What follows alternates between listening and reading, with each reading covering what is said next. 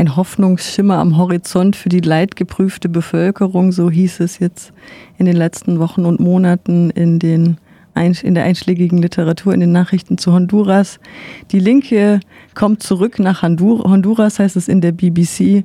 Nach den Präsidentschaftswahlen am 28. November ist Xiomara Castro nach zwölf oder dreizehn Jahren konservative und Narkoregime oder Narkodiktatur, wie man äh, das schon bezeichnet, zur Präsidentin gewählt worden. Ja, Honduras, wir haben in den letzten Monaten und Jahren immer wieder auch von im Zusammenhang mit den Karawanen, den Migrationskarawanen, die Richtung Norden unterwegs sind, davon gehört.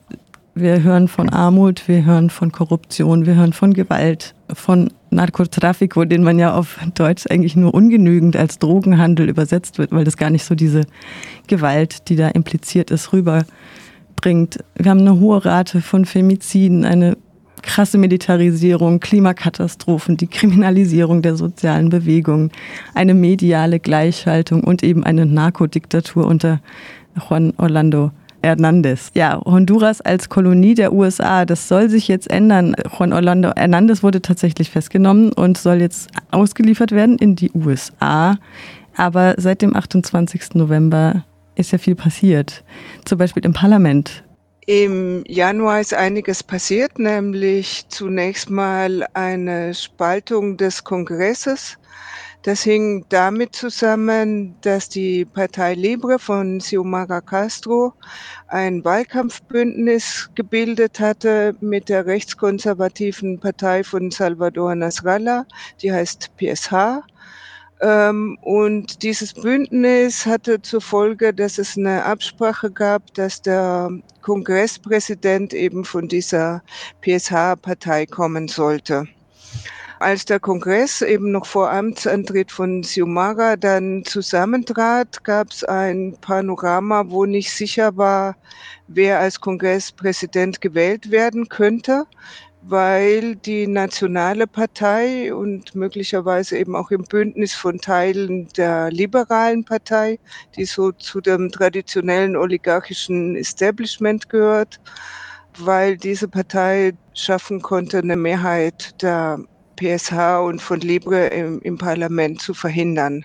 Die Situation war also sehr unklar und in dieser unklaren Situation haben sich mehrere Libre Abgeordnete das, dazu entschieden, sich quasi abzuspalten und einen parallelen Kongress aufzustellen mit Jorge Calix als Kongresspräsidenten und ironischerweise mit Unterstützung von Abgeordneten der Nationalen Partei. Das hat dann für einen massiven Wirbel gesorgt und war sicherlich auch nicht der glücksmögliche Schachzug. Im Endeffekt ähm, sind die Abgeordneten von Libre dann wieder in den quasi regulären Kongress zurückgekehrt und Luis Redondo von der PSH-Partei, eine sehr konservative Person, ist dann eben Kongresspräsident geblieben. Rein verfassungsrechtlich könnte man aber seine Wahl anzweifeln.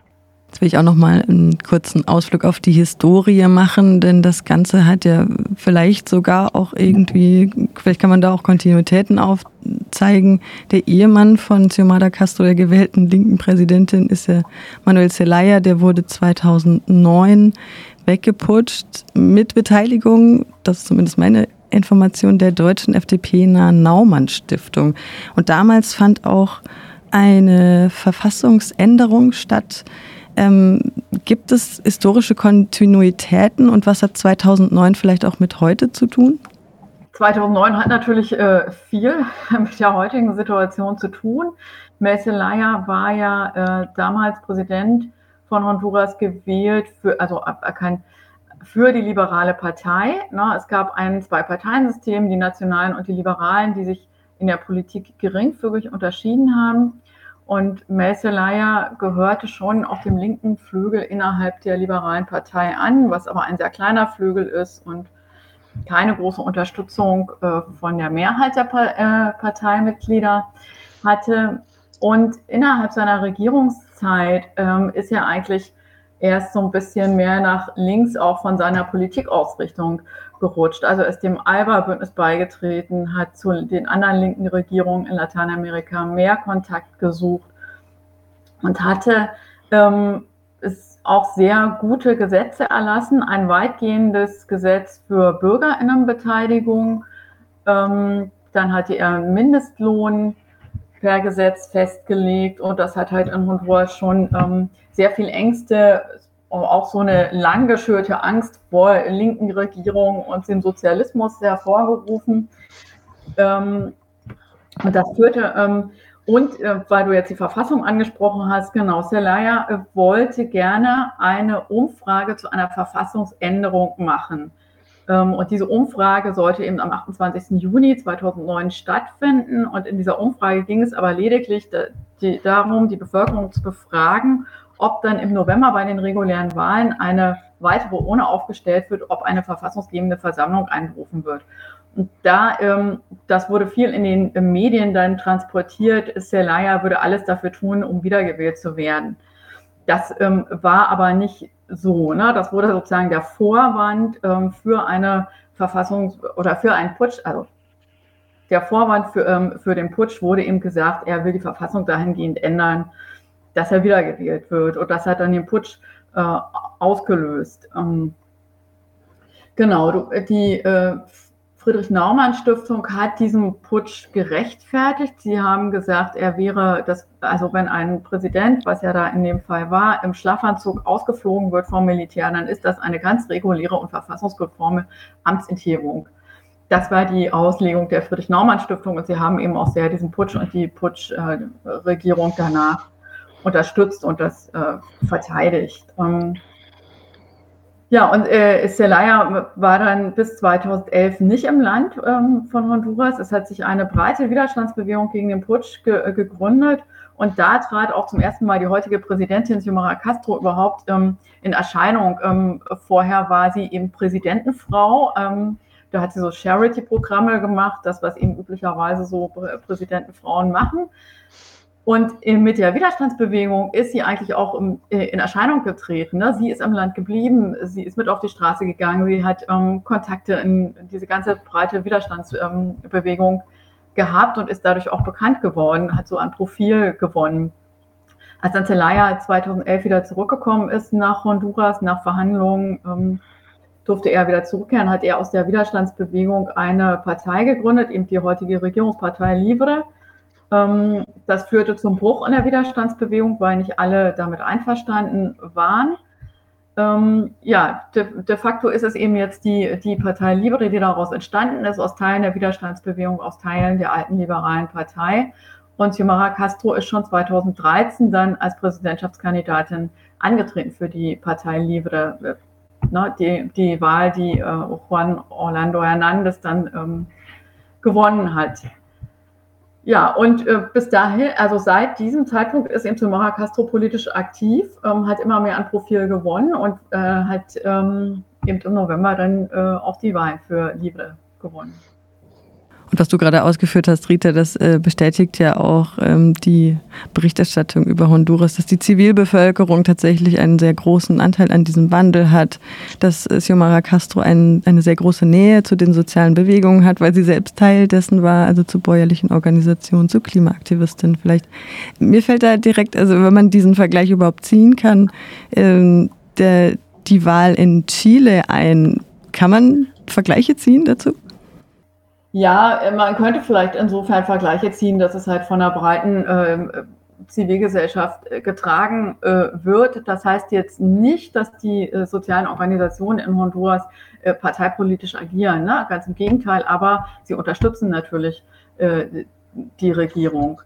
Ja, ich, ich glaube, es ist schwierig, Honduras und Chile überhaupt zu vergleichen. Also von daher es gibt diese, wie ein, wie ein politischer Analyst das mal gesagt hat, diese rote Linie zwischen den sozialen Bewegungen, den Basisorganisationen und, und der Regierungspolitik, die auch nicht verwischt und nicht überschritten werden darf. Also die sozialen Bewegungen haben einfach eine andere Rolle da und wir werden sehen müssen, ob es welche gibt, die sich, ich meine jetzt nicht mit Geld, aber einfach auch aufgrund von, von Expertise und angefragt werden, quasi kooptieren lassen. Und es wird sicher andere geben, die diesen Abstand und diese kritische Position gegenüber jeder Regierung ähm, behalten werden. Kritische Position heißt ja nicht, dass man gegen die Regierung arbeitet und sich mit irgendwelchen Rechten verbündet, ähm, sondern kritische Position hieße einfach die, die Interessen der, der sozialen Bewegungen, der Kleinbauern, der indigenen Gemeinden zu vertreten. Und da ist es absehbar, dass es einfach in der Natur der Sache quasi liegt, dass es auch Interessenkonflikte in den Territorien geben wird. Weil ich denke, ähm, die neue Regierung hat einen nahezu bankrotten Staat geerbt. Die, die Staatsfinanzen sehen unglaublich schlecht aus. Man ist jetzt erst dabei, alles äh, aufzudecken, was die Vorgängerregierung da noch angerichtet hat. Der Schuldendienst allein für die Auslandsschulden von von Honduras sind über 30 Prozent des Haushaltes. Also der Handlungsspielraum für die Regierung wirtschaftlich ist halt sehr, sehr klein und sehr, sehr schwierig umzusetzen. Und es wird halt bedeuten, dass, dass es ähm, Konflikte in den Territorien um, um extraktivistische Projekte geben wird, also Minenprojekte, Wasserkraftwerke, große Tourismusprojekte, alles dieses, wo Leute, die jetzt mit in der Regierung sitzen und von einem Unternehmerverband aus Honduras sind, aus dem Norden von Honduras vor allem eben auch eigene Interessen haben. Und da wird es Aushandlungsprozesse geben und, und Interessengegensätze zwischen, zwischen der Regierung und, und den sozialen Bewegungen in den Territorien. Außerdem wird sich die Macht vor Ort nicht so schnell ändern. Also die lokalen äh, Narko-Leute äh, und lokale Politiker werden weiter vor Ort alles Mögliche versuchen, um eben Umweltaktivistinnen, Menschenrechtsaktivistinnen, indigene Gemeinden etc. zu, zu drangsalieren und und mit ähm, Streitigkeiten über, über Landkonflikte und Kriminalisierung zu überziehen. Ist also ganz schön komplex, glaube ich, was da bevorsteht. Somit das Wichtigste wird jetzt sein, an einem Justizsystem ähm, was zu ändern. Theoretisch wird der neue Generalstaatsanwalt erst in im nächsten Jahr, im nächsten August ähm, gewählt. Und auch die Richter vom obersten Gerichtshof dürften so lange im Amt bleiben. Angesichts der Vergangenheit äh, dieser Leute und wie sie wirklich äh, mit dazu beigetragen haben, den Rechtsstaat in Honduras zu zerstören, muss versucht werden, irgendwie vorher die die obersten Spitzen der Justiz in, in Honduras auszuwechseln. Das wird eine der komplizierten und schwierigen Aufgaben für die nächsten Monate sein. Die Gewaltenteilung wurde ja in den letzten zwölf bis 13 Jahren unter vor allem unter, vor allem unter Juan Orlando Hernandez ja sehr aufgeweicht. Deswegen spricht man ja auch schon von einer Diktatur.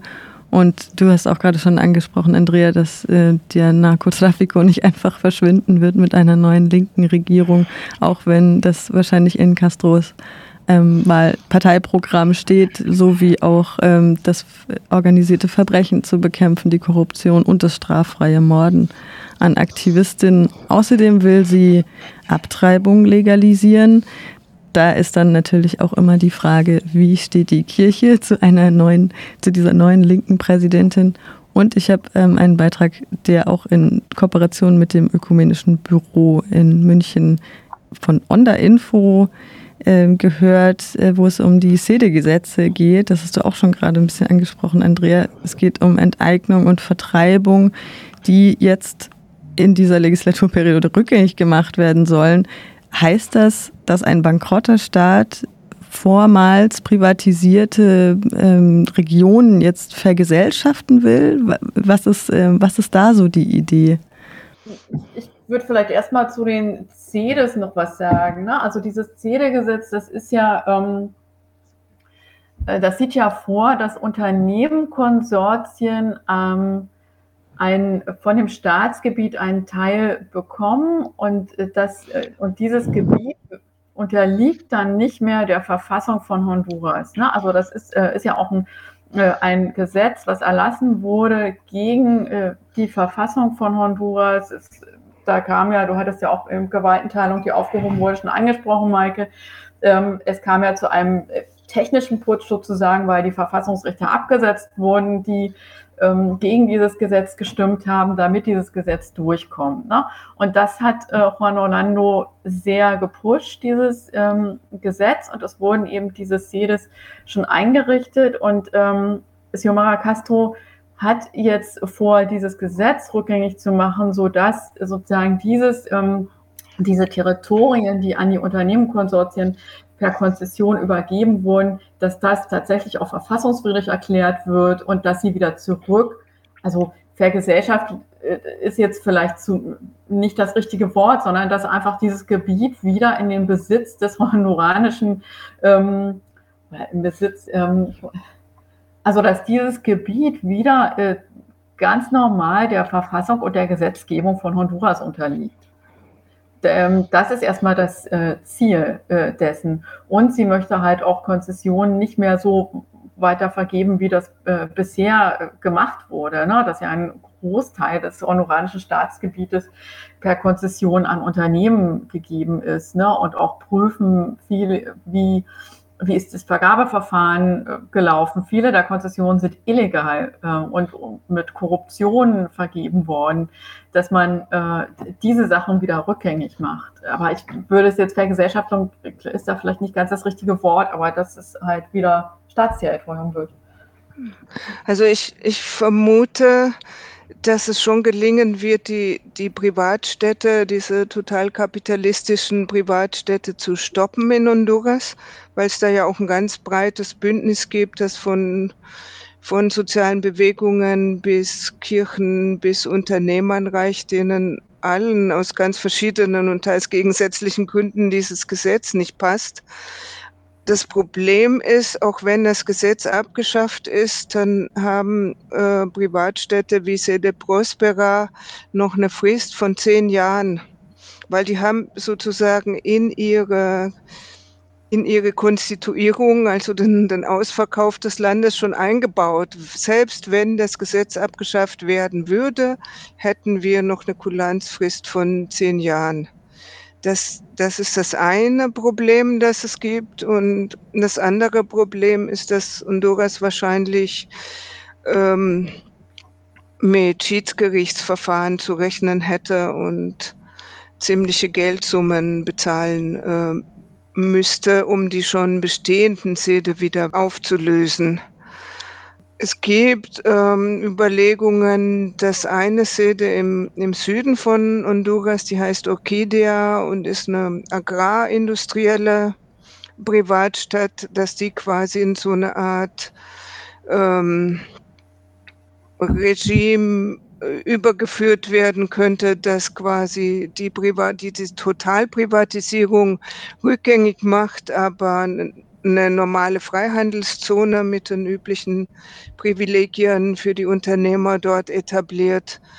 Es gab jetzt andere Aussagen von dem Betreiber von Morazan City, einer Privatstadt im, im Norden von Honduras, ähm, dass man das Land verlassen wolle und halt dann gegebenenfalls den Staat Honduras verklagen.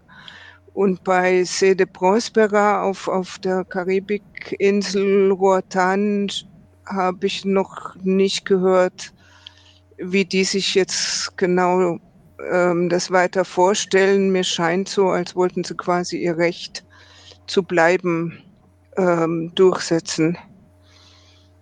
Also, also mal sehen, wie das wird, aber es haben sich inzwischen über 70 Gemeinden als frei von Sede erklärt. Ähm, das gibt unter der neuen Regierung durchaus auch Chancen, dass diese Erklärung sozusagen äh, über Gemeindeverwaltungen und auf nationaler Ebene dann anerkannt wird und dass sozusagen durch diesen Protest der Bevölkerung auf alle Fälle die noch nicht äh, eingerichteten Säde gestoppt werden. Jetzt habe ich nochmal einen kurzen Ausflug in die jüngste Vergangenheit, bevor ich dann von euch eine Prognose vielleicht noch will. Ich habe in den Lateinamerika-Nachrichten äh, die Ausgabe aus dem Januar 2022 von den gestohlenen Wahlen 2017 gehört. Ich glaube, das hatten wir vorhin in unserem Ausflug in die Geschichte noch nicht ausgeführt. Rita vielleicht? Genau, also Juan Orlando Hernandez hat die Verfassung tatsächlich dahingehend geändert, dass ihm eine Wiederwahl, eine direkte Wiederwahl nach der ersten Amtszeit möglich wurde. Also absolut nicht verfassungskonform. Damit hat er schon die Verfassung gebrochen. Er ist dann also 2017 angetreten. Ähm, Libre hat sich ähm, auch mit einer, also hat ein Bündnis äh, eingegangen, also das hieß ähm, Allianz ähm, der Opposition gegen die Diktatur. Ähm, damals hat Xiomara Castro nicht kandidiert, sondern hat Salvador Nasrallah den äh, Vorzug gelassen. Die Wahlen äh, fanden in einem Klima von hoher Militarisierung, Gewalt, Bedrohung von KandidatInnen äh, statt. Ähm, und es war so, dass das Computersystem am, am, Abend der Wahl, als die erste Prognose sozusagen schon raus war, dass Salvador Nasrallah, also das äh, Bündnis gegen Ocho, ähm, vorne liegt, sind dann die Computer abgestürzt. Die drei Tage sp äh, später wurden, wurden sie, dann kam das wieder in Gang und dann lag, war der, Ab der Abstand plötzlich so ganz gering, so dass es irgendwie offensichtlich war, dass das Wahlbetrug war und äh, dann ging die Stimmauszählung ähm, ewig lange. Es hat ähm, drei Wochen gedauert, bis dann das endgültige Ergebnis überhaupt äh, verkündet wurde. Und das war ein ganz klarer Wahlbetrug, äh, so dass Ho dann die Wahlen gewonnen hat und seine zweite Amtszeit antreten konnte. Es gab massive Proteste in Honduras. Ähm, nach der Wahl, als das bekannt wurde mit diesem Computersystemsabsturz. Ähm, und die Proteste wurden massiv mit hoher Gewalt äh, niedergeschlagen. Also es gab ähm, mehrere, so an die 30 ähm, Tote, es wurde mit äh, Tränengas vorgegangen, es wurde eben mit scharfer Munition geschossen und es waren ähm, Land, also landesweite Mobilisierungen, die teilweise das ganze Land lahmgelegt haben mit Straßenblockaden. Es waren wirklich aufgebrachte Bevölkerung, dass diese Wahlen quasi gestohlen wurden durch diesen massiven Wahlbetrug. Aber ähm, noch im Dezember haben die USA Juan Orlando Hernandez anerkannt. Ne? Und das war ähm, auch so ein Dämpfer für die damalige Protestbewegung, weil es irgendwie dann doch ähm, klar ist, wenn die USA die Regierung anerkennen, dann ziehen alle anderen Länder nach, haben sie ja auch getan, auch die europäischen Länder, Deutschland und so weiter. Aber ja, das waren ähm, diese gestohlenen Wahlen von 2017. Hm, damit ist auch meine Frage, was die internationale Gemeinschaft denn in eine Rolle spielt in diesem Prozess, auch beantwortet. Danke. Und jetzt ähm, möchte ich euch bitten, einen Blick in die Zukunft zu, zu richten. Wir haben schon gehört, Chaos im Parlament, der Juan Orlando Hernandez wurde verhaftet, weil er mit 500 Tonnen äh, Kokain gehandelt haben soll, genau so wie sein Bruder und soll jetzt an die USA ausgeliefert werden. Ähm, ein bankrotter Staat, viel Narcos, die noch in den Regionen sitzen. Wie geht es jetzt weiter in Honduras? Ich würde sagen, mit der Auslieferung, aber man kann sich natürlich täuschen, ne? sieht das gar nicht so schlecht aus, weil äh, was Auslieferungen von, von Juan Orlando Hernández hätte verhindern können, wären laufende Verfahren in, in Honduras gewesen. Und es wurde jetzt gestern offiziell von der Staatsanwaltschaft festgestellt, dass es keine Verfahren gegen ihn in Honduras laufen.